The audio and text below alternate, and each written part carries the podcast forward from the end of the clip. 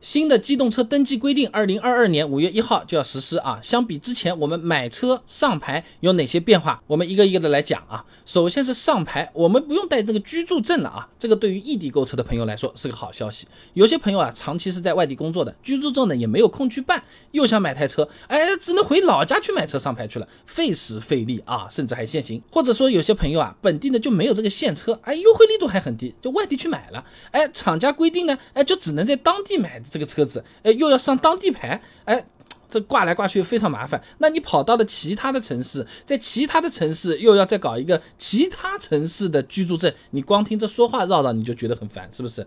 烦怎么办？找个黄牛，费时费力，有可能还不合规，对吧？价钱说不定也就便宜了不多了啊。那现在不一样了，身份证一带就可以给自己的车子啊上当地的牌照了啊。不过这个需要注意啊，如果是限牌城市上牌的时候，还是要根据当地的政策来准备相关的材料的啊。第二点，新车上牌可以免查验了，哎，之前买台新车去上牌啊，车管所的工作人员要对这个车子什么外观、车架号之类的信息进行核验，排队时间还挺长的，哎，尤其是天热的时候，七八月份那真的是晒死啊。那新规实施之后呢，车企和车管所啊能够实现信息联网，这车子出厂的时候，厂家。就给你审核好了，你去上牌，车管所直接根据你的车架号就可以查到这个核验信息，非常方便啊。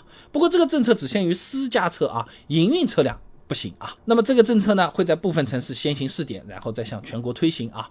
那么这次新规还提到啊，会积极推行互联网登记服务新模式，哎，实现网上售车、网上选号、网上登记，哎，便利群众快捷上牌啊。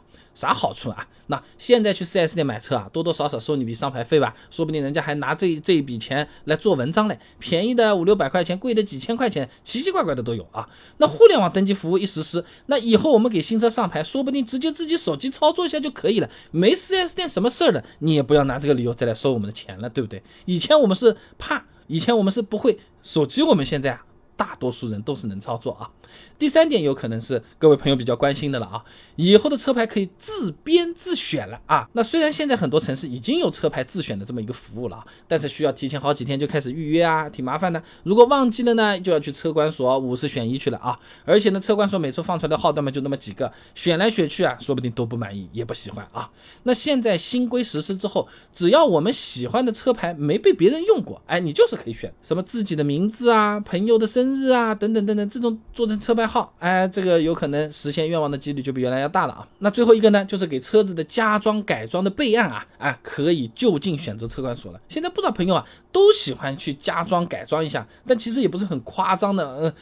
这种，那我就是想加装个行李架，出去这个时候我放点东西挺方便的呀。哎，我车子我想贴个膜保护一下，刚好这个膜有点颜色啊。那按照原来的规定啊，车子是要去登记地的车管所进行备案的。那好了，你人在外地，车子又在其他城市贴的啊。那回到老家再去备案 啊，那真的一圈绕下来，你都不想干这个事情了啊。那么新规实施之后呢，你就可以跑去就近的车管所直接去备案，不用说指定一定要在哪里跑来跑去了，方便不少啊。